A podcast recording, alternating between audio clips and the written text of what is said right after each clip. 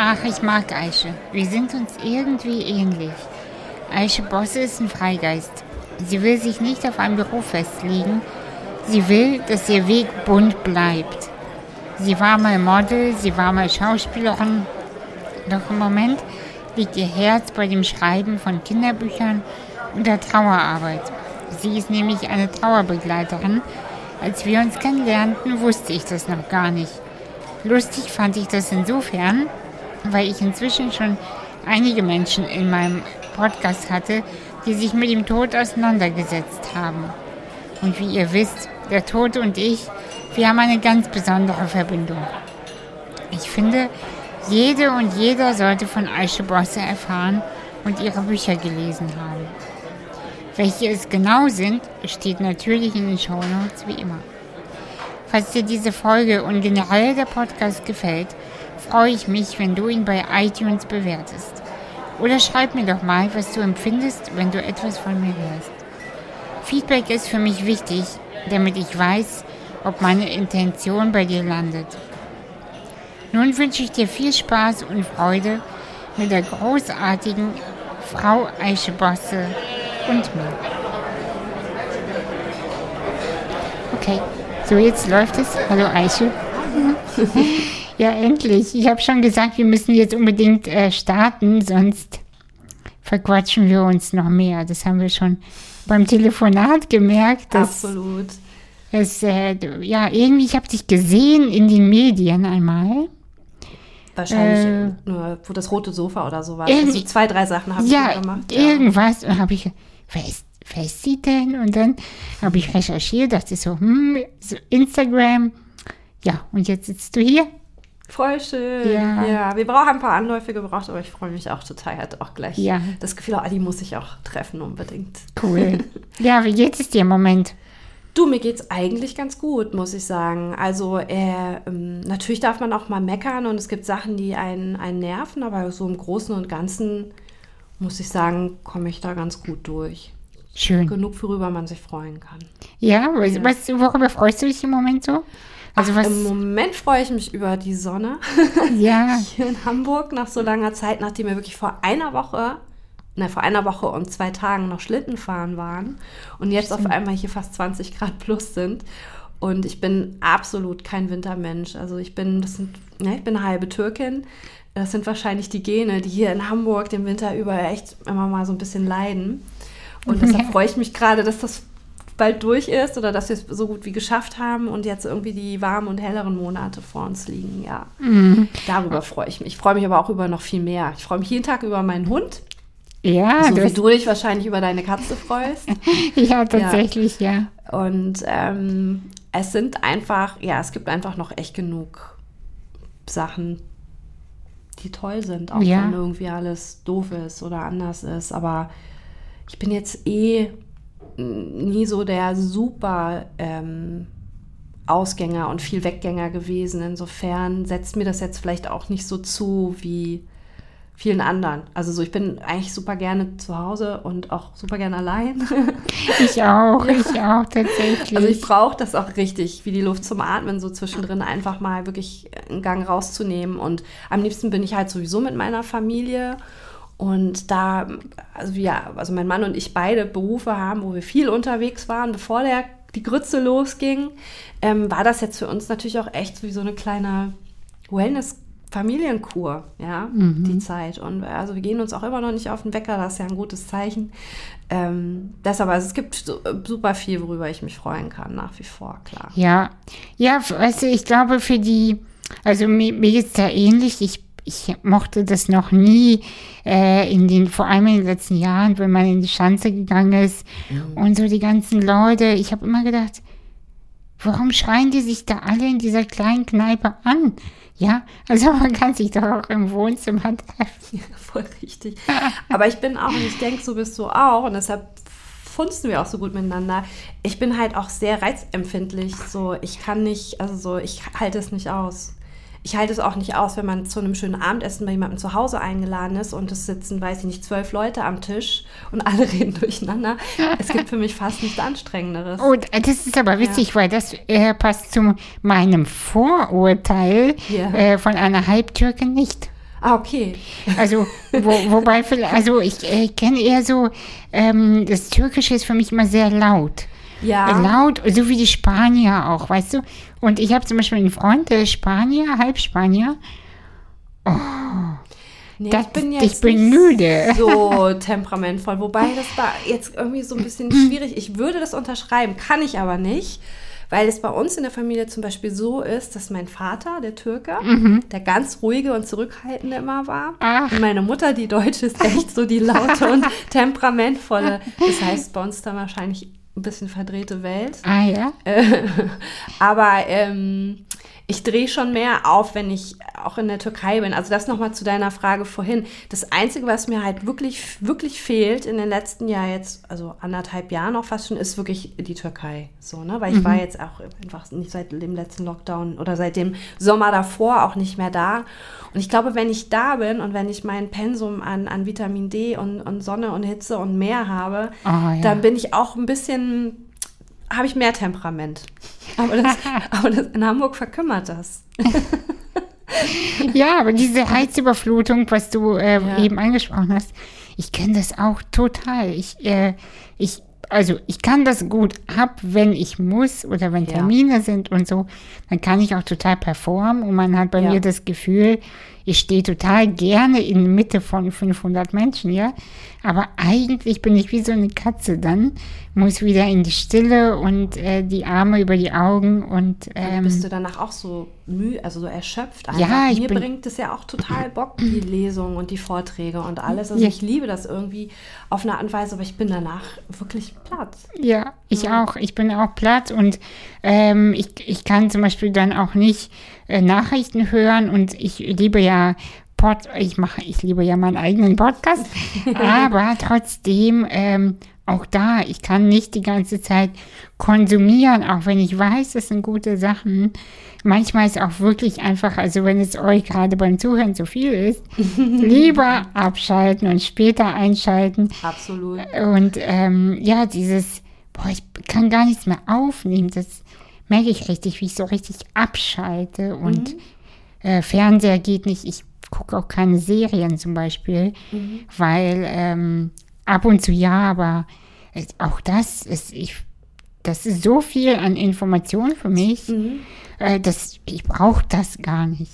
Es überfordert mich auch manchmal. Also mich überfordert vor allem ja wirklich auch dieses riesengroße Angebot und dieses Überangebot, dass man überhaupt nicht weiß, da bin ich schon mit überfordert. Ja. Ja. Was gucke ich denn jetzt?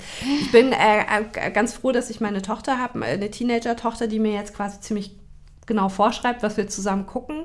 Und da schaue ich dann irgendwie auch mit und finde auch manche Sachen super toll. Aber so, äh, so richtig äh, konsumieren kann ich das auch nicht. Weil ich auch jemand bin, ich suchte dann wahnsinnig schnell. Das Ja. heißt, wenn ich was gut finde, dann kann ich nicht aufhören. Dann kann Ja. ich nicht zwei Folgen gucken und dann soll Ich ich mal schlafen, sondern ich hänge bis 6 Uhr morgens und schaue mir die ganze Staffel in einer Nacht an. Ja, Ja. Ja, das da habe ich Angst vor mir selber. Ja, das hatte ich mal mit der, mit der Serie, ähm, was ist so deutsche, über Clankriminalität. Äh, vier Blocks. Oh Gott, Oder? ja. ja. Mhm. Oh Gott, ich konnte, ich war fix und fertig. Ich konnte nicht aufhören. Ich war aufgeregt. Ich habe wirklich gedacht, ich gehe jetzt, ich hole mir jetzt selber Drogen, weil ich, ich kann nicht mehr. Und das war wirklich, das war echt geil. Also das, das habe ich wirklich durchgezogen. Aber es gibt dann, super viel Tolles, definitiv. Aber ja, aber dann war auch gut, ja. ja. Muss man wirklich auch fein dosiert Ja, genau. versuchen hinzukriegen. Ja. Also wer, wer bist du eigentlich? Ich bin Aische. Wie wir schon mitbekommen haben, ähm, halbe Türkin.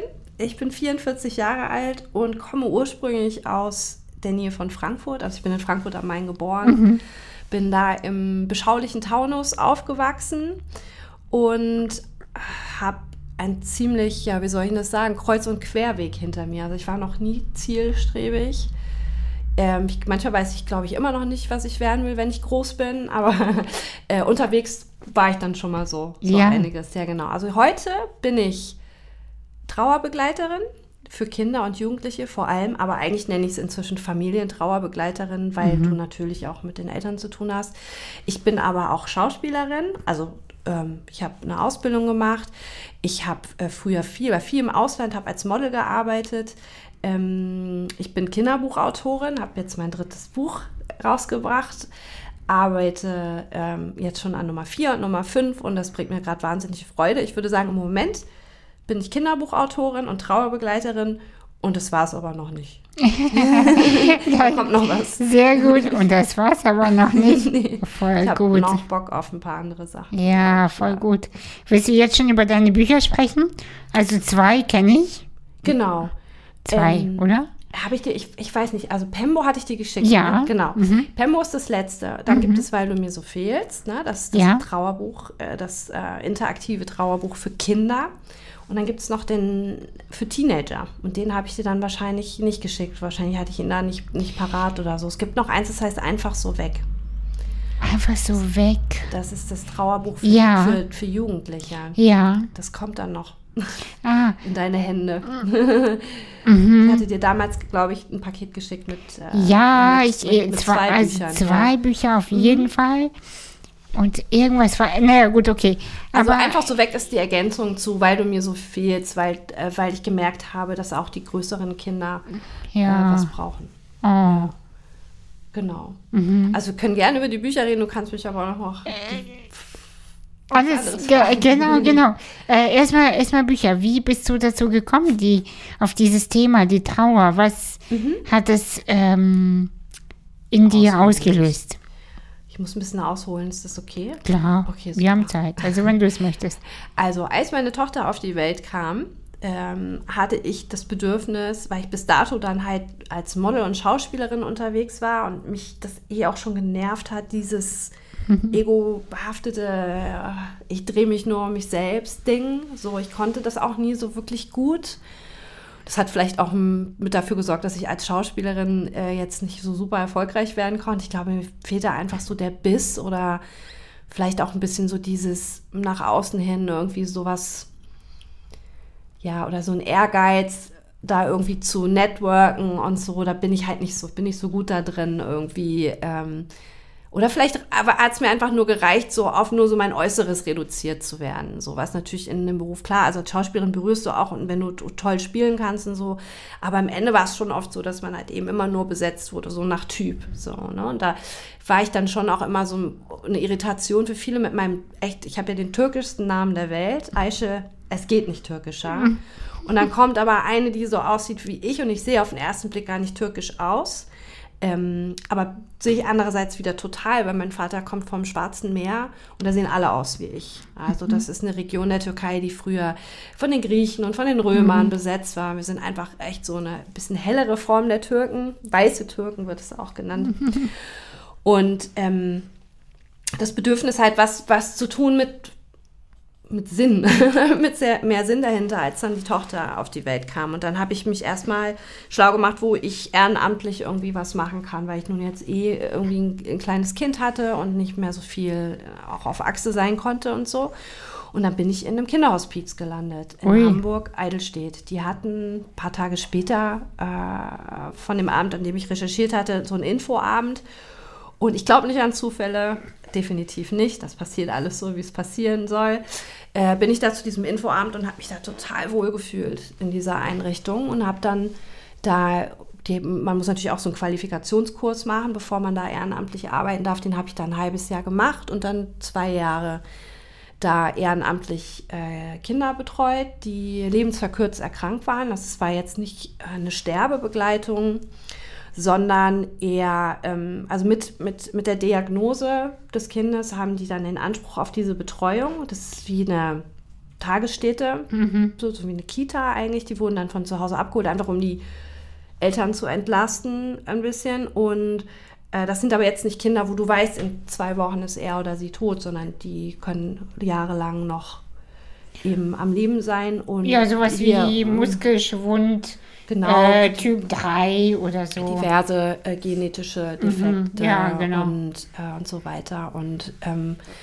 und da sorgt man dann dafür, dass die echt noch eine super schöne Lebensqualität haben. Mhm. So. Und das hat mir richtig Bock gebracht. Yeah. Ja, das war wirklich schön, weil man noch so viel äh, schöne Momente da irgendwie. Also so, man geht ja hin mit der Intention, jetzt irgendwie möglichst viel tolle Sachen zu machen und je nach Kind, äh, also ich habe ganz intensiv da zwei Jungs betreut, ähm, die hatten natürlich dann ihre Möglichkeiten oder waren irgendwie begrenzt in ihren Möglichkeiten und dann hat man halt irgendwie in dem, was möglich war, irgendwie das Schönste, das Schönste versucht rauszuholen. Also der eine war äh, richtiger David Garrett-Fan und wir haben uns halt alle Konzerte auf DVD oder meistens auch eins immer wieder.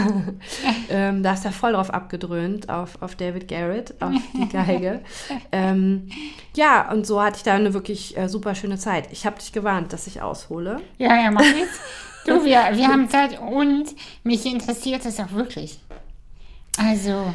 Ich habe dann da gearbeitet, dann ähm, oder ja, einmal die Woche bin ich hin, ähm, meistens am Wochenende für ein paar Stunden. Ich habe auch, also ich bin da auf viel Unverständnis gestoßen, auch in meinem Freundes- und, und, und, und Familienkreis Echt? natürlich. So, wie kannst du sowas machen? Und Warum? ähm, du Warum hast doch, genau? ähm, ja, so mit Kindern, die, die nicht mehr lange leben, das hat eigentlich Ängste ausgelöst, ja. Du hast doch selber ein gesundes Kind, warum be- belastest du dich damit? Und ich so, ja, eben deshalb mache ich das, weil ich, also ich habe, ich bin dankbar, ich habe ein gesundes Kind und dann habe ich ja eben auch angefangen, meine Tochter mit dahin zu nehmen. Weil es manchmal nicht, äh, nicht anders ging. So. Und da war ein Junge mit einem mit einem Herzfehler. Ähm, dem wurde übrigens äh, ja, prognostiziert, dass er irgendwie nicht älter als 14 oder 15 wird. Es gibt ihn immer noch. Der ist jetzt irgendwie schon Anfang, Mitte 20. Und ähm, der war halt dort auch in der Einrichtung und den habe ich dann abbeordert. Er sollte dann auf meine Tochter aufpassen, während ich auf die anderen Kinder aufgepasst habe. Und das fand er super. Ja, klar. Der voll drin aufgegangen. So, Ja. ne? Und meine Tochter hat es, glaube ich, bis heute so positiv. Sie hat halt null Berührungsängste mit irgendwie Leuten, die anders oder die besonders sind. So, ne? Und also ich habe da nicht einmal dran gezweifelt, dass es das Richtige ist. Aber es gab schon echt Leute, die das in meinem Umfeld, also so grundsätzlich, das, also der ganze Weg ab dann, mh, ja, ist für manche krass einfach. Die sagen dann so, "Ah, ich finde super, dass du das machst, aber ich will nichts, ich will nichts hören. Wirklich? Ja, es gibt so viel, natürlich, es gibt Hast- so viele Leute, die, denen das einfach, ja, die das mit Zu nahe geht vielleicht. zu nahe geht oder auch mit der eigenen Sterblichkeit oder den Ängsten konfrontiert. Ähm, Hast du dann auch äh, Freunde verloren? nein, nicht, nicht wirklich, nein. Also ich, die, die Selektion hatte schon vorher stattgefunden, Ja. glaube ich, bei mir. So dass man wirklich nur noch so die Handvoll hat, wo man weiß, die tun einem gut. Also so, ich war ja dann auch schon, weiß ich nicht, also Mitte 30 und ähm, da hatte ich das schon hinter mir, dass, dass, dass, man, dass ich gemerkt habe, man muss jetzt nicht mit dem irgendwie befreundet sein. Also die besten Freunde, die ich hatte da schon, die, die sind auch bei mir geblieben, definitiv. Ja. Also die haben sich deshalb nicht abgewandt. Und ähm, dort die Pflegedienstleiterin, die ja auch inzwischen eine liebe Freundin ist, die ähm, ehemalige, mh, arbeitet nicht mehr da, ist weggezogen leider, die äh, hatte dann gesagt, Eichte, äh, du machst es gut und vor allem auch, wenn hier die Geschwisterkinder abhängen und du mit denen dann da so drüber redest und so, überleg dir doch mal, ob du nicht eine Ausbildung zur Trauerbegleiterin machst. Und das habe ich dann gemacht Mhm. in Bremen und ähm, das war nämlich so, in dem Jahr, als dann die Ausbildung losgehen sollte, sind dann beide Jungs, die ich begleitet habe, gestorben, plus mein Vater. Alle innerhalb von drei, vier Monaten. Und es war schon Auch heftig. da, auch da kein Zufall, ne? Ja, also sicherlich auch auf irgendeine Art und Weise ein, Zeichen oder so. Ich habe dann ähm, mit der Ausbilderin gesprochen und habe ihr das erzählt. Und eigentlich heißt es, dass man so eine Ausbildung erst anfangen soll, mindestens ein halbes Jahr, nachdem du persönlich Trauer. Weil du dann einfach nicht den Abstand dazu Ja, ja, hast. klar. Und ich habe sie aber so belabert und habe gesagt, nee, ich, ich weiß es, ich muss das jetzt machen. Das ist gut, wenn ich das jetzt mache. Bitte, bitte verschieb mich nicht auf nächstes Jahr. Ich möchte dieses Jahr einsteigen in die Ausbildung. Und dann hat sie gesagt, okay, wir probieren es aus. Und wenn ich aber merke, es ist nicht das Richtige für dich, dann musst du dann halt pausieren. Und musste ich nicht. Es war nämlich genauso, wie ich wie ich es geahnt habe, ähm, dass es genau das Richtige für mich war in, der, in dieser Situation. Dazu muss ich sagen, dass sowohl der Tod der beiden Jungs als auch der meines Vaters absolut voraussehbar war und da ein ganz langer Prozess vorher, da bin ich absolut dankbar für, stattfinden durfte. Man hat sich alles gesagt, man hat alles geklärt, man, also es war eine schöne Begleitung. Mhm. Na, also mhm. es war jetzt nichts, was mich so völlig aus der Bahn geworfen mhm. hat, sondern das war alles so voller Liebe und mhm. peaceful und ohne negative Gefühle. Wirklich so bilderbuchmäßig fast schon, dass mich das jetzt nicht schwer traumatisiert hätte. So, mhm. ne? Und deshalb war dann diese zweijährige Ausbildung danach eben auch genau das Richtige, weil da konnte ich jetzt ja wirklich meine, all meine Gefühle channeln. Yeah. und äh, äh, da in diese, in diese Ausbildung reinpacken. Und dann halt eben, während ich schon in der Ausbildung war, habe ich gemerkt, mich interessiert Kindertrauer ganz besonders. Na klar, meine Tochter war sieben, als mein Vater starb. Der hat neben uns gewohnt, also die waren sich sehr, ja. sehr nah. Mhm. Und ähm, die haben sich jeden Tag gesehen und äh, genau, richtiges Opermädchen. Und ähm, äh, die hat natürlich, war natürlich irre traurig oder verwirrt auch darüber, dass der jetzt auf einmal nicht mehr da war. Und deshalb habe ich mich dann auf Kinder und Trauer spezialisiert, habe auch meine Abschlussarbeit geschrieben. Und auch während ich an der Abschlussarbeit saß, ist die Idee entstanden zum ersten Buch. Mhm. Also aus der eigenen Not heraus, ne? weil ich hatte das trauernde Kind zu Hause und habe in der Ausbildung gelernt, wie wichtig das ist, dass man in seiner Trauer aktiv wird, dass man dich nicht davon leben lässt, sondern dass man das dass man irgendwie aus diesem Gift in Anführungszeichen auch Medizin machen kann mhm. und was und kreativ sein soll und aktiv trauern und so. Und deshalb ist das Buch ja eben auch ein interaktives mhm. Trauerbuch für Kinder. Und ich habe, meine Tochter war die erste, die damit gearbeitet hat. Und es funktioniert. Ja. So, ich glaube, jetzt sind wir da, wo wir. ja, genau. Ja, aber das, weißt du, das ist, äh, das finde ich toll, wenn man nicht einfach so da sitzt und denkt, oh, weißt du, was lässt sich im Moment gut verkaufen? Mhm. Was ist gerade angesagt? Und dann macht man das, ne? Sondern wirklich äh, Kreativität aus der tiefsten Zelle des eigenen Körpers ich denke halt, wenn so ein Herzblut dahinter ist, dann hat ja. es halt eine ganz andere Berechtigung auch vielleicht ja. sogar. Aber ich finde es auch okay, wenn jetzt irgendwie äh, Autoren und Autorinnen ähm, Kinderbücher schreiben, so weil jetzt halt gerade irgendwie Magie total angesagt ist und dann irgendwie was Magisches zu schreiben. Das finde ich schön. Also man darf sich schon inspirieren lassen. Aber ich glaube tatsächlich, die Dinge, wo so Substanz dahinter ist, die funktionieren dann auf lange Sicht wahrscheinlich eben auch genau. besser. Und da hatte ich einfach das Riesenglück auch, ah nein, es gibt keine Zufälle, waren wir uns ja einig, aber Glück kann man trotzdem auch dazu sagen, dass ich dann halt auch so schnell äh, einen Verleger gefunden habe, der da auch so offen für war, äh, mhm. für dieses Thema. Ne, wo wir ja schon drüber gesprochen hatten, dass nicht jeder da so gerne mit dealt auch. Nun war aber bei ihm auch gerade ein halbes Jahr vorher, ich meine, sein Vater gestorben und er hatte eine Tochter, die ein bisschen älter war als meine. Und dann passte das irgendwie wie ja, ja, klar. Arsch auf Eimer. Mhm. ja, ähm, genau. Und dann äh, hast du aber gemerkt, wahrscheinlich wurde dein Kanal sozusagen geöffnet für die Kreativität. Und dann hast du Pempo gemacht, oder? So ungefähr. Also schreiben mochte ich schon immer gerne. Mhm. Ich habe eigentlich, eigentlich war das mein allererster Berufswunsch. Ich möchte mal Schriftstellerin werden. Ah, bei mir auch. Also was, ja. wenn ich, also so sagte mein Vater mir immer, ich habe ihm früher dann wohl immer, also bevor ich schreiben konnte, schon Geschichten diktiert, die er dann aufgeschrieben oh, hat. Schön, ja, toll. Und dann, wie es so ist, also ich glaube, es gibt halt, also die Umwege sind einfach irgendwie total, total wichtig. Und ich denke, man muss ja auch eine gewisse Lebenserfahrung vielleicht auch erstmal gemacht haben, bis man dann Sachen schreiben kann. Und ähm, das war aber irgendwie was, was mich schon immer gereizt hat. Und es ist so, wie, äh, wie du vorhin auch gesagt hast, bevor wir aufgenommen haben, das passiert dann einfach so. Also du sitzt dann da und das ist wie so, tschung, es macht so Ching und dann auf einmal kommt es aus dir raus und das ja. ist total, das ist auch magisch, so man gar nicht, ja. Und auf einmal denkst du, wo kommt das denn jetzt her? Weißt du, wow, ich habe doch die ganze danach gesucht. Mhm. Und auch, das, ist, das ist wirklich Magie. Also man kann es nicht anders. Äh, die Leute, die mir zuhören und mich kennen auf Social Media, die wissen ja auch, dass ich so pathetisch auch rede und auch äh, an die Magie glaube des Lebens. Und ich kann das, gewisse Dinge, die mir passiert sind, ne? Ja. Oder durch mich auch passiert sind, kann ich nicht an, anders bezeichnen als Magie.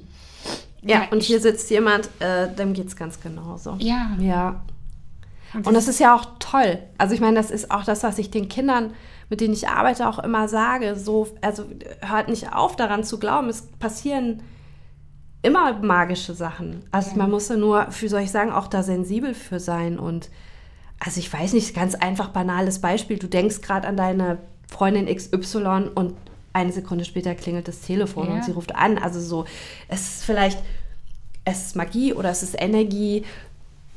So, ne? Es ist irgendwas, was, genau, was nicht messbar ist und was aber irgendwie einfach definitiv da ist. Also dazu habe ich auch schon, schon viel zu viel. Und übrigens, äh, was ich auch sehr interessant oder jetzt vielleicht auch wichtig finde in dem Kontext, ich rede ja viel mit Trauernden und ich rede viel äh, mit trauernden Kindern und auch Erwachsenen. Und was da Magisches passiert in Bezug auf die Verstorbenen ist schon auch nicht mehr irgendwie widerlegbar oder so. Die haben alle so viele magische Momente. Ähm, Mag, magst du mal so was erzählen? eine ist zum Beispiel vom Grab ihres Vaters aus mit dem Fahrrad bis nach Hause von demselben Schmetterling verfolgt worden. Der ist mit ihr geflogen. Oh Gott, ich bekomme Gänsehaut. Der ist mit ihr geflogen. Vom Friedhof, vom Grabstein bis nach Hause. Ah, Zum Beispiel. Ja. Oder ähm, die Oma, die immer so gerne im Garten gearbeitet hat und immer mit den Rotkehlchen geredet hat. Hm, Die ist gestorben und dann bekommt auf einmal die Familie ganz, ganz viel Besuch, immer von einem Rotkehlchen. ja. Und das Oh ganz, Gott. ganz nah kommt zu Ja. Freundlich. Und je mehr man fragt und, da, und darüber redet, umso mehr Geschichten. Also es ist wirklich hochinteressant irgendwie. Ach ja, oder du denkst, bist ganz traurig und denkst intensiv an denjenigen oder diejenige und, auf, und läufst in den Supermarkt und da läuft auf einmal genau der, der Song. Ja, also und so weiter. Also ich habe da echt schon zig solcher Geschichten. Weißt du, ich hatte selber mal so eine Geschichte mit meinem Opa. Mein Opa war, ähm, der lief immer mit so einem Regenschirm äh, durch die Gegend, äh, wie, ähm, als ein so Gehstockersatz. Und hatte so einen Hut. Und er hatte so einen ganz bestimmten Gang, mein Opa. Man hatte schon immer vom Weiten gesehen, wenn er zu Besuch kam, Opa kommt. So an seinem Hut, ne? Und nach seinem Tod, ich habe diesen Mann nie wieder gesehen, ging ungefähr ein halbes Jahr jeden Tag ein Mann mit Hut und Stock an meinem Fenster vorbei. Ja. Ich, ich weiß nicht, wo dieser Mann lebt. Ich weiß nicht, wer das war. Ich habe ihn nicht gesehen. Mein Opa war definitiv tot. Und es gab aber diesen Mann mit Hut immer hier. Und äh, dann war die Trauer irgendwann ruhiger. Und ich habe den Mann auch nie wieder gesehen. Und das ist, schön. weißt du, solche Sachen. Ja. Und ich will jetzt gar nicht sagen, dass es ein Geist war. Das muss es, das, also, ich habe keine Ahnung. Es- aber es ist, Es es gibt ist einfach wahr. Dinge, ja, es gibt einfach Dinge und da müssen wir alle drauf klarkommen, die kann man eben einfach nicht erklären. Fertig. Genau. Aber es ist wunderschön. Es Ja. ist doch wunder, wunderschön. Total. Irgendwas das war mir jetzt gerade auch noch eingefallen, als du von dem Opa mit dem Hut erzählt hattest. Ach so, genau. Mit den Kindern, also sage ich dann immer, das sind Postkarten aus dem Himmel. Also die meisten haben ja schon so die Assoziation, wer stirbt, kommt, kommt in den Himmel. Und ähm, dann werden auch viele Bilder gemalt, wie, wie die das so, wie das dann da so aussieht. Und ähm, da habe ich auch schon geile Bilder gesehen. So von der Harry Potter Welt über Disco-Kugeln und so weiter. So Jenseitsvorstellungen halt gemalt von Kindern. Wahnsinnig schön. Und wir haben halt eben auch über solche Momente gesprochen, wie halt, mh, ich habe ähm, an Mama gedacht und äh, dann habe ich genau das Lied gehört, was sie immer so mochte oder so. Und dann sage ich dir, das sind Postkarten, so, ne? die kommen. Und im besten Falle nimmt man sich da eine Postkarte und schreibt es auf und hebt sich die auf, damit man dann immer auch mal wieder gucken kann, wie, wie viel Magisches dann, dann doch irgendwie so passiert. Ich weiß jetzt nicht, ob das zu weit führt für diesen Podcast, aber glaubst du, dass Seelen wiedergeboren werden? Wieder auf die Welt kommen?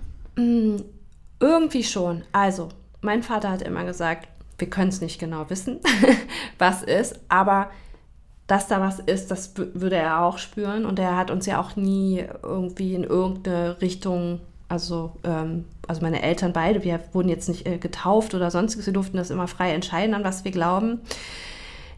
Eine Zeit lang habe ich da sehr, also ich habe ne, ich habe bestimmt 15 Jahre ganz intensiv Buddhismus praktiziert. Mhm. Mhm. Ähm, hier auch mit einer Gruppe hier in Hamburg, mit einer, hier gibt es so eine, eine, eine, Vereinigung und so weiter. Ähm, eine Zeit lang war das für mich eigentlich die logische Erklärung, warum es Menschen gibt, die intelligenter sind als andere oder empathischer sind als andere, äh, warum es Menschen gibt, mit denen du sofort andockst mhm. und, und andere, die dich irgendwie nicht so wirklich interessieren. Das, da, da war dahinter für mich wirklich die einzig logische Erklärung klar, weil das Seelen sind, die, die schon öfter kennen. da waren und die sich dann natürlich kennen, weil wir ja immer wieder in, andre, in anderen Konstellationen äh, wieder zurück ins Leben kommen, um an unseren Beziehungen zueinander zu arbeiten. Ne? Ähm, irgendwie ja, glaube ich daran auch. Und irgendwie habe ich aber auch das Gefühl, so, ich habe das Gefühl, mal, vielleicht kann man sich aussuchen. Also ich glaube, es gibt keinen. Vielleicht gibt es die, die, die wiederkommen, weil sie Bock haben, wiederzukommen. Vielleicht gibt es aber auch die. Also bei meinem Vater zum Beispiel weiß ich, glaube ich, der kommt nicht wieder. Der war irgendwie mhm. schon so. So fertig? Ja, mhm. mag man sagen. Ja? ja, der war vielleicht, der war schon so so mhm. weise und so. Ja, weißt du? ja, ich verstehe. Du, ich verstehe. Wo würde ich den denn jetzt hier suchen? Also ja. im Buddhismus ist es so, ich glaube, nach 49 Tagen ist die Seele bereit, wieder, wieder ins Leben zu kommen. Mhm. Und habe natürlich dann ab dann mich umgeschaut, wer, jetzt, wer jetzt mein Vater ist. Also ich habe sogar eine Weile gedacht, vielleicht ist der Hund. Aber ähm, mhm. ähm, und da habe ich so reingeführt, da hab, so, und ich habe immer noch eine Verbindung zu ihm, so, die ich spüre. Und da denke ich mir so, nee, ich glaube, der ist irgendwo anders. Mhm. Aber das schließt das eine, schließt ja das andere nicht aus. Es gibt vielleicht das, was man, vielleicht kann man es wirklich entscheiden dann, ob man noch mal eine Runde will oder nicht. Ja, oder ich habe ich hab ja eine Theorie, dass es gibt ja so Seelen, Menschen, äh, wo du einfach fühlst, obwohl sie jung sind, die wissen so viel. Ja. Ich, bin's, ich, ich war zum Beispiel so eine, äh, als Kind hatten schon Erwachsene immer ein bisschen, ja, so ein bisschen Angst, ne? Also ich habe Dinge gesehen. Naja, und ähm, ich glaube einfach, dass man vielleicht immer wieder was, so eine Reife sozusagen der Seele erreichen muss, vielleicht auch, um dann entscheiden zu können, ach komm, machen wir das Spiel nochmal mhm. oder halt irgendwann einfach auch nicht mehr. Kennst ja. du, kennst du den Film äh, Soul? Soul? Ja, den haben wir jetzt gesehen. Ne? Der kam ja raus jetzt um die Weihnachtszeit. Genau. Naja, voll schön. Oh, der ist so schön. Ja, oh, fand ich richtig toll. Ja, ja, und so stelle ich mir das tatsächlich auch vor, ja. dass man irgendwann so ein Mentor wird für die, für die Seelen, für die jüngeren Seelen. Und ähm, ja, man muss hier einfach ein paar Lektionen einfach durchlaufen. Also wir glauben immer, es geht um Leistung oder es geht um Verwirklichung, bla bla. Ja, auch natürlich. Aber ich glaube, am Ende des Tages geht es einfach darum, zu sein und zu reifen. Und ähm, empathisch und menschlich zu sein. So, das ist es, glaube ich, egal wie, wie erfolgreich du bist. Es, ja. äh, äh, gibt ja so viele Beispiele dafür, dass das nicht die Erfüllung ist, sondern die meisten, die man hört, die sagen, ich fühle mich wirklich erfüllt und glücklich, sind die, die irgendwas tun, was anderen gut tut. Ja, total. Also, und das können ja Bücher sein oder Musik oder, äh, ne, also so. Aber es geht darum, die Seele zu berühren, ja? Ja, ich glaube, es ist mhm. fast egal, was man macht. Ja. ja. Ob man Musik macht, ob man schreibt oder ob man Socken strickt. Wenn ja, es, oder die leckeren Törtchen backt. Ja, das ist so etwas, wo das Herz aufgeht oder bei dir und oder bei anderen. Ja. Ah, herrlich. Schön. ja, richtig schön. Und arbeitest du eigentlich jetzt immer noch als äh, Trauerbegleiterin äh, regelmäßig oder? Ich habe dann, also ich habe ja, also schon ge selber gewusst, dass das Buch ganz gut ist, was ich gemacht habe, weil das für meine Tochter super funktioniert. Ich habe nicht erwartet, dass es so gut ankommt auch, mhm. dass ich dann erstmal ganz viel unterwegs war damit, auf Lesungen und, und Vorträge gehalten habe zum Thema Kinder und Trauer und so weiter. Und das hat es dann schwierig gemacht, jetzt so mit so einer Regelmäßigkeit äh, ne, eine Trauergruppe zu leiten oder ähm, ja, also vor allem das. Also was ich nach wie vor mache, ich habe im Moment eine Einzelbegleitung, ein Kind, äh, das ich begleite, die wohnt bei mir in der Nähe. Das lässt sich dann irgendwie schnell und spontan organisieren. Die Familie, mhm. äh, also inzwischen kennen wir uns und mögen uns und die sind da irgendwie recht flexibel. Ich habe aber denen schon von vornherein gesagt, ich kann den jetzt euch nur aufnehmen, äh, wenn ihr das quasi mit einkauft, dass ich dann auch mal spontan absagen oder verschieben muss und so weiter. Und ähm, das ist es im Moment, aber das hat jetzt, ist, hat jetzt auch mit Corona zu tun. Davor mhm. hatte ich noch ein paar Einzelbegleitungen mehr. Ähm, das wird aber auch wieder kommen. Also so, ich habe dann schon gespürt, so meine Mission ist jetzt eher, ähm, ja, den Leuten die Basis ja. nahezubringen. Und ähm, der Beruf der Trauerbegleiterin ist auch einer, den kann man auch noch super machen, wenn man wenn man älter ist. Auf jeden Fall. Definitiv so. Weißt du, also, was ich sogar noch, äh, ich würde mich sogar noch weiter aus dem Fenster mhm. lehnen. Bestimmte Dinge kannst du nur äh, machen, wenn du älter bist. Ja. Also ich will jetzt nicht sagen, dass wir beide zu jung sind für irgendwas, aber ich merke trotzdem, man hört mir anders zu, ja.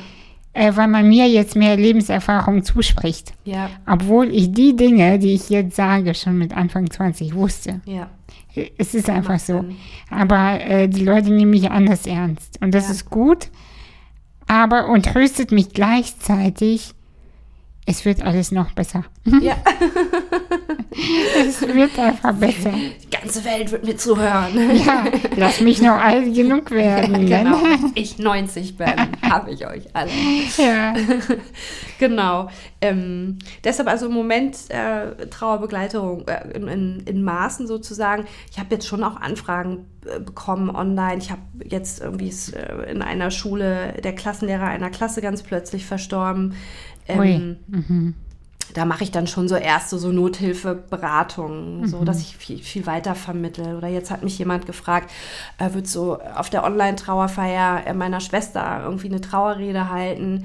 Ähm, habe ich noch nie gemacht, habe ich erstmal gesagt, hm, glaube ich, traue ich mich nicht, muss man auch ehrlich mit sich sein. Also mhm. ich würde mich das vielleicht live sogar eher trauen, als jetzt on, also über Zoom sowas zu machen. Mhm. Und habe da jetzt irgendwie jemanden vermittelt, wo ich weiß, irgendwie, da gibt es gute Erfahrungen und dass man, nicht, dass ich dann irgendwie so, weiß ich nicht, knallrot werde und am Stottern bin. Ja. ja, also so, das muss man dann halt irgendwie, muss man auch seine eigenen Grenzen wahrscheinlich kennen. Also ich bin immer viel mit dem Thema in Kontakt. In, in Kontakt, auch mhm. wenn ich jetzt im Moment nicht ganz aktiv als Trauerbegleiterin arbeite. Mhm. Ja. Und äh, möchtest du schon verraten, worüber du jetzt schreibst, deine nächsten Bücher? Ja. Ja, erzähl. Darf ich? Darf ich? Ja, ich glaube schon. Also, also es gibt zwei Sachen. Eines, ja. über, genau, es gibt ein, ähm, ein Bilderbuch. Mhm. derselbe Illustrator, der auch die beiden Trauerbücher illustriert hat. Mhm. Ach, äh, mein äh, lieber Freund Andreas Klamp, der das ganz, ganz schön macht. Und genau, das ist ein Bilderbuch. Ähm, da geht es mh, mm, ja hauptsächlich um darum, wie Jungs trauern. Also da gibt es auch tatsächlich nochmal Unterschiede. Ah. Ähm, das war mir wichtig, dass es dazu auch, es sind so zwei Brüder, äh, die mit Trauer dann dealen müssen. Ähm, ist aber auch echt eine, eine, süße Geschichte und da hat natürlich jetzt der Andreas mehr zu tun als ich. Der Text ist schon fertig und so weiter. Und dann arbeite ich noch an einer Geschichte, die jetzt gar nichts mit, mit Trauer zu tun hat. Also ich brauche auch immer den Ausgleich. Ne? Also mhm. Pembo, ich meine, ich glaube, das war auch vorhin deine Frage. Pembo war dann auch natürlich so ein bisschen, also 2016 ist das eine Buch rausgekommen, 2018 das andere, also die Trauerbücher. Und dann war es irgendwie auch Zeit mal für was Leichtes und Lustiges. Wobei in Pembo gibt es auch Momente, die traurig sind. So, Ge äh. Geht es in Pembo eigentlich um dich? Unter anderem, ja, also sie ist schon so ein bisschen wie ich. Sie ist aber so eine Mischung aus mir und meiner Nichte, mhm. Ähm, mhm. die ein Mädchen ist, die null Bock auf Mädchenkram hatte, schon von klein auf. Also mit Barbies und Glitzer und Prinzessin konntest sie echt jagen. Da musst du wirklich Angst haben um dein Wohlbefinden, wenn du mit sowas ankamst. Also ich habe es einmal gewagt, ihr zu Weihnachten äh, so was Mädchenhaftes zu schenken. Und das ist mir dann echt um die Ohren geflogen. Da war die irgendwie zwei oder so. Echt? Ja. Oh, wow. Und Pambo ist so eine Mischung. Und ich hatte auch so mit sieben, acht eine Phase, da wollte ich auch unbedingt ein Junge sein. Also da wurden dann die, wollte ich die Haare ratze kurz und habe auch nur noch Jungsklamotten getragen. Und ich bin aber auch da, muss ich sagen, meinen Eltern wahnsinnig dankbar, dass die das so, also dass die das mitgemacht haben, dass die mich da machen lassen. So, das finde ich auch wirklich cool. Genau, also in Pembo ist natürlich einiges von mir drin. Manches ist auch fiktiv, aber Pembo und auch ihr Vater, ähm, das ist schon auch sehr, also da ist auch viel auch mein Vater in, in, in dieser Vaterfigur, der heißt Magic Mustafa und mein Vater hieß tatsächlich auch Mustafa. Ah ja, okay. Ja. ja. mhm. Genau. Und genau, und, und die andere Sache, an der ich Ja. arbeite, wo ich noch nicht so viel, weil es noch nicht so ganz durch ist, ob sie wirklich stattfinden kann, ähm, wäre auch was, was Lustiges. Da, da geht es um eine sehr, also um, um eine, ähm, eine Gang von Kindern, die alle ziemlich cool sind. Ah, ja, cool. Ja. Ja, aber das, das Gute ist ja, das merke ich ja jetzt schon noch, bevor mein erstes Buch auf dem Markt ist, ähm, wenn man einmal den Fuß drin hat, endlich, dann, kann man, dann hat man so ein bisschen mehr Spielraum, weil man schon bewiesen hat oder Ja. am Beweisen ist, so wie ich jetzt, ähm, dass man es auch wirklich kann, dass man nicht faked. Ja. Und äh, das, und das finde das, das find ich so gut, weißt du? Und Ich finde, das ist so, ein Wahnsinnsgefühl, weil man, ich weiß nicht, ob es dir auch so ging, aber ich habe, also ich hatte immer Bock auf Schreiben, aber ich habe mich immer, man fühlt sich immer wie so ein Stümper, weil man halt irgendwie nichts, weil man noch nichts rausgebracht, also Ja. so, ne? Also so diese Ja. Selbstzweifel, bin ich überhaupt ja, Schreiber? Also bin ich überhaupt Autorin? Kann ich das überhaupt? Und, und das und, und ja, und das fand ich so toll, wie dann irgendwie der Verleger gleich schon irgendwie beim ersten Treffen dann irgendwie meinte, hallo Frau Autorin. Und ich so, oh, krass. ja und wirklich zu mir gesagt. ja. ja, weißt du, und mir, mir ging es immer so, ähm, wenn, wenn die, äh, ja, und was hast du schon veröffentlicht? Düdüm. Ähm, also, ähm, also, ich weiß nicht, also nichts. Und, äh, aber gleichzeitig war dieses Gefühl in mir, es wird kommen. Passieren. Es wird passieren, es wird gut, es wird groß. Und dann die, also, aber das zu er- jemandem zu erklären, der, ja, was machst du so? Ja, ich schreibe. Ja, was denn? Gut, Thema Wechsel, weißt du so. Und äh, das ist nicht leicht äh, gewesen auszuhalten. Und ich habe mich an Verlage gar nicht erst angetraut, weil ich immer dachte, mh, wenn eine Agentur mich nicht nimmt, eine Literaturagentur, dann werde ich auch keinen Verlag bekommen. Und irgendwie war das so ein bisschen mein, ich weiß nicht, ich hatte Angst, dass ich das so verbrenne, dass die meinen Namen schon kennen und ich nur Absagen kassiere und dann komme ich nicht Ja, mehr rein. Ja, hm, verstehe. Ich hatte einfach total Schiss. Verständlich. So. Und das hat immer nicht geklappt. Das war jetzt mein vierter Anlauf und ja wirklich letztes Jahr Trennung, wieder ein, ein äh, Agenturabsage. Und ich saß hier wirklich und dachte, okay, so, und jetzt gehen wir mal in die Tiefe. Was ist hier los? Was passiert hier, dass es nicht klappt? Oh, ich bin, ich bin wirklich in die Tiefe der Ehrlichkeit gegangen, weißt du? Und da habe ich zwei Nächte durchgeschrieben, Tage und Nächte, und habe das korrigieren lassen, habe das abgeschickt an eine Agentur, die ich wieder vom Gefühl die richtige für mich war. Und dann hat es geklappt. Eine Woche später hatte ich einen Verlag. Wahnsinn. Ja, aber Ole. das war wirklich so, okay, du musst jetzt aufhören zu schreiben, was du denkst, das gut ankommt. Was willst du sagen? Und das hat sich dann so verändert und gefügt. Und eine Wow. Woche später meinte der S. Fischer Verlag, das darf ich ja schon auch erzählen, meinten die so, wieso kennt dich noch keiner? War, hä, wo, warum? Wow. Und dann habe ich gesagt, ja, das frage ich mich auch. Schön, also das ist so ein tolles Gefühl, wenn man endlich erka also erkannt wird und gesehen wird, ja. Mhm. Ja, aber Sie haben wir es wieder. Man muss die anderen Seelen berühren. Ja, Und man ist, du bist ja die beste Spezialistin für deine Themen. ja, ja, eben. Und Ja. Genau. Und so. ja, Aber es braucht alles- Zeit, ja. weißt du trotzdem. Das Ja. ist, wenn uns jetzt Leute zuhören und denken, boah, die Aisha und die Anastasia, die sind ja so krass und so. Ja, es braucht Zeit trotzdem. Total. Und diese ganzen Selbstzweifel und diese ganzen düsteren äh, Tage bis dahin, die müssen halt eben auch einfach sein. Also so, ne? Genau. Man entscheidet sich ja fürs Achterbahnfahren, weil es geiler ist als Karussellfahren. Ne? Ja, Mm. Total. Ach, das freut mich aber. Bin ich ganz gespannt. Ja, ich auch. Dauert noch ein bisschen. Also äh, im Ende Oktober kommt das raus. Ach, okay. Oh, das geht Also, schnell. ja. Das geht schnell. Erstmal den Sommer. Sommer Ja. überstehen. Ähm, ja, du, wir sprechen schon seit fast einer Stunde. Super.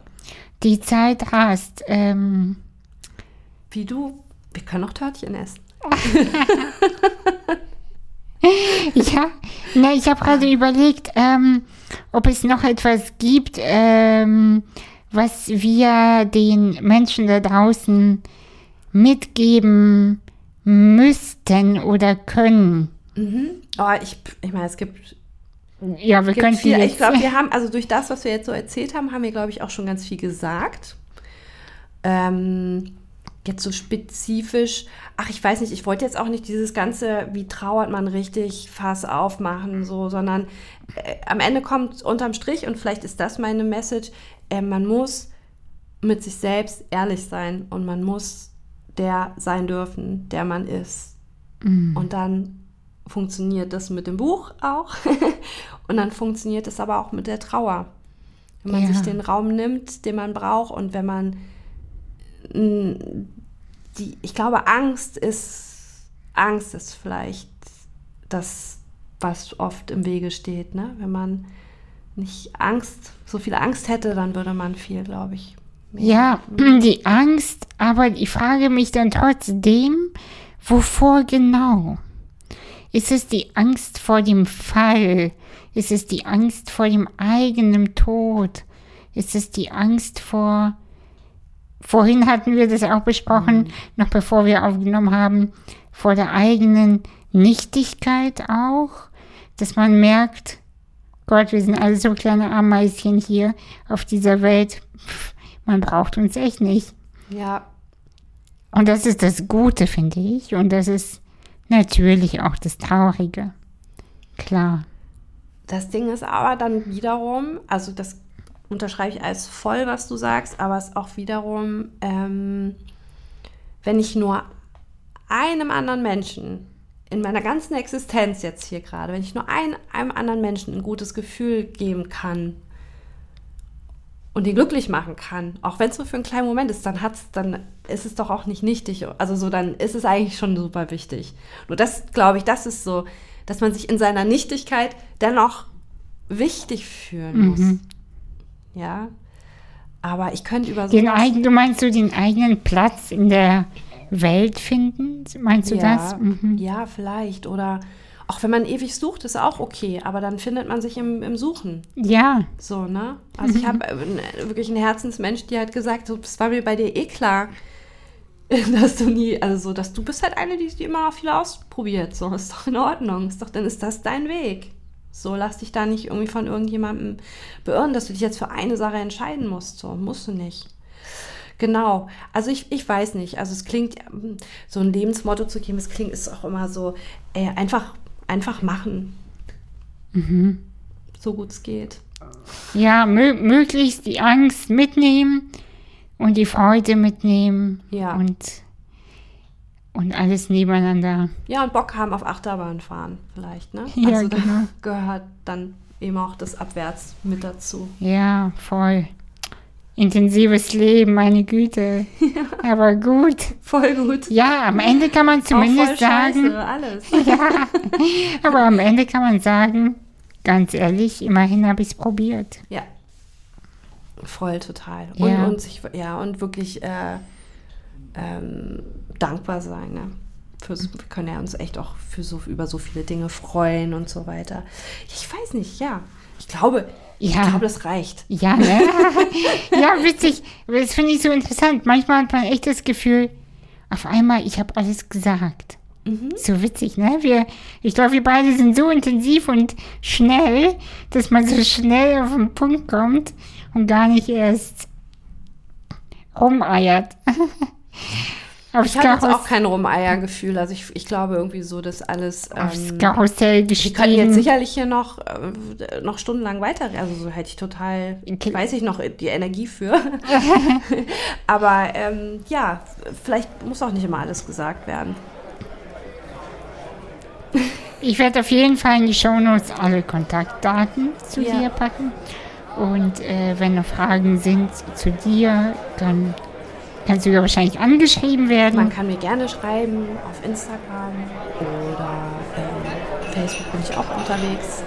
Äh, könnt mich gerne anschreiben, freue ich mich. Genau, Also ich antworte auf jeden Fall, ich, ich antworte nicht immer gleich, aber ich antworte. Und die Bücher auf jeden Fall kaufen. Ganz, äh, finde ich auch sehr schön. Die Bücher sind super. Also vielen dass du Dank. Ich danke dir für die Einladung, war voll schön. Danke.